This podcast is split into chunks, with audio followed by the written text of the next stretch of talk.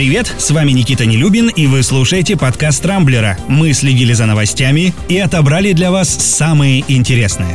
Больше всех комментариев на Рамблере собрала новость о том, что Украина может разорвать дипломатические отношения с Россией. С таким призывом в минувшие выходные выступил бывший посол Украины в США Валерий Чалы. Он также предложил обратиться к некой третьей стране, которая могла бы стать посредником между Москвой и Киевом и представляла бы позиции Украины по разным консульским вопросам. Как ни странно, дипломатические отношения между Россией и Украиной по-прежнему сохраняются, правда, носят скорее формальный характер. Тем не менее, де юре они существуют, и если их окончательно разорвать, это может осложнить поддержку украинцев, которые живут в нашей стране, а их, по неофициальным данным, около 4 миллионов человек.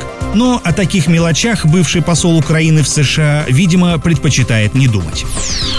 А вот кому на своих соотечественников не наплевать, так это властям Италии. Вчера стало известно, что холдинг Adyen Pharma and Biotech подписал соглашение с Российским фондом прямых инвестиций о производстве вакцины «Спутник Ви». Как сообщили в Итало-Российской торговой палате, завод начнет работу ориентировочно в июле и до конца этого года выпустит 10 миллионов доз препарата. Профит очевидный. Запуск производства позволит создать новые рабочие места, а заодно даст возможность итальянским властям полностью контролировать контролировать процесс изготовления. Я уж не говорю о том, что на сегодня «Спутник Ви» едва ли не единственная в мире вакцина с почти стопроцентной эффективностью и минимумом побочных эффектов. Добавлю, сейчас в Италии наблюдается повторный всплеск заболеваемости коронавирусом. Первый пришелся на ноябрь прошлого года, так что у «Спутника» появится еще одна отличная возможность показать, на что он способен.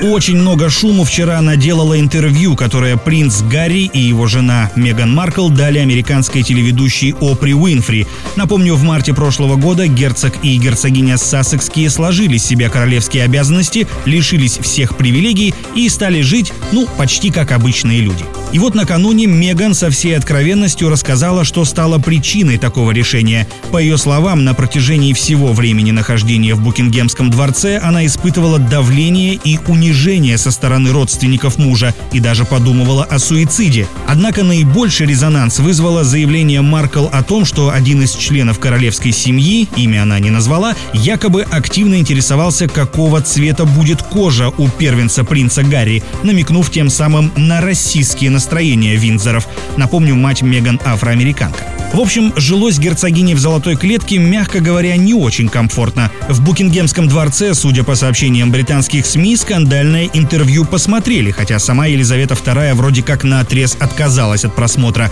Причем сперва представители семьи заявили, что будут с достоинством молчать, однако впоследствии назвали откровение принца и его супруги объявлением войны и не исключили, что примут меры. После размежевания с королевской семьей Гарри и Меган лишились титула их королевства королевских высочеств, но пока еще имеют право именоваться герцогом и герцогиней Сассекскими. Полагаю, после вчерашнего интервью именно это право они и потеряют. Как и следовало ожидать, скопинский маньяк Виктор Мохов после выхода на свободу стал звездой телеэкрана. Он уже успел раздать несколько интервью, нарушив тем самым условия административного надзора, а один из федеральных каналов якобы заплатил ему за съемки в ток-шоу полтора миллиона рублей. Об этом сообщил телеграм-канал «Честный детектив».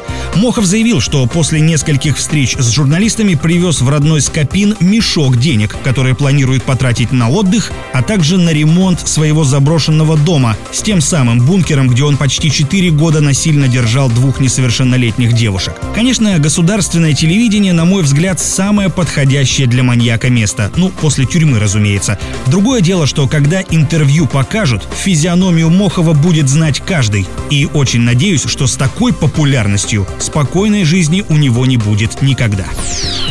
Но есть и хорошие новости. Во-первых, стало известно, кто в этом году будет представлять Россию на конкурсе Евровидения. В Роттердам от нашей страны поедет певица Манижа с песней Russian Woman. Такое решение приняли зрители Первого канала, где вчера вечером проходило общенациональное голосование. Конкурентами были группа Termates и дуэт «Две Маши», однако аудитория главного канала страны выбрала именно Манижу. Песня там, конечно, не фонтан, но сама артистка классная и очень талантливая, так что удачи ей. Напомню, напомню, Евровидение пройдет с 18 по 22 мая. Ну и поскольку вчера был Международный женский день, расскажу еще одну забавную новость. Военкомат Ленинградской области подготовил для милых дам весьма оригинальный подарок к 8 марта. В инстаграме администрации региона появился видеоролик, записанный начальником отдела по работе с гражданами полковником Юрием Хромовым. Он предложил девушкам оставлять в комментариях аккаунты их бывших и пообещал, что сотрудники военкомата с радостью встретят этих молодых людей на призывных населенных пунктах. Разумеется, коварный замысел полковника пришелся по душе многим барышням, и под роликом тут же стали появляться тысячи комментариев. Напомню, весенний призыв в этом году стартует 1 апреля, и что-то мне подсказывает, что в Ленинградской области план по призывникам точно будет перевыполнен. На этом у меня все. С вами был Никита Нелюбин. Не пропускайте интересные новости, слушайте и подписывайтесь на нас в Google подкастах и CastBox. Увидимся на rambler.ru. Счастливо!